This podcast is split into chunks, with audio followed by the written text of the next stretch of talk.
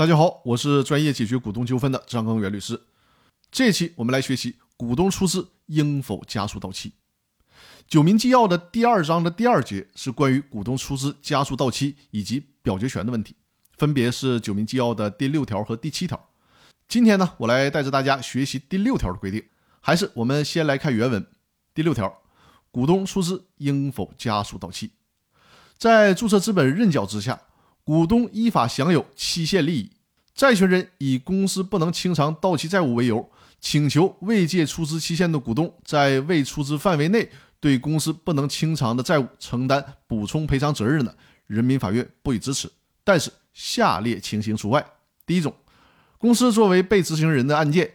人民法院穷尽执行措施，无财产可供执行，已具备破产原因，但不申请破产的。第二，在公司债务产生后，股东会或者股东大会决议，或者是以其他方式延长股东出资期限的。在九民纪要的这一条内容里面呢，最高法院论述了公司在非破产与解散情况下，股东出资应否加速到期的问题。公司法已经规定了注册资本的认缴制度。关于股东出资加速到期，目前呢只有两个法律条文，一个是企业破产法的第三十五条的规定，也就是人民法院受理破产申请后，债务人的出资人尚未完全履行出资义务的，管理人应当要求该出资人缴纳所认缴的出资，而不受出资期限的限制。另一个呢是公司法的司法解释二的第二十二条第一款是这么规定的：公司解散时。股东尚未缴纳的出资均应当作为清算财产。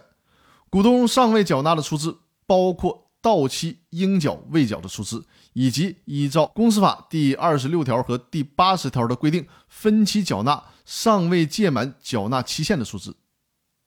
这里面需要提醒大家一下：虽然公司章程可以规定出资期限，但是章程里规定的出资期限是不能超过公司的经营期限的。在实践中呢，出现了这样一种现象：公司对外欠款，也没有财产可以执行，但是呢，他也不破产，而股东的出资期限呢又还没有到期，这就让债权人很苦恼了。为了解决这个问题，最高法院在九民纪要中呢，给出了股东出资加速到期的这个办法。这就是我们今天所学到的九民纪要第六条规定的内容。那接下来的音频里呢？我会为大家拆解这条规定，详细的解读这里面的操作办法，以及呢一些适用这一条的限制条件。那咱们这一期的音频就先到这里了。接下来呢是一个十一的长假，彻底的放松一下，调整一下自己。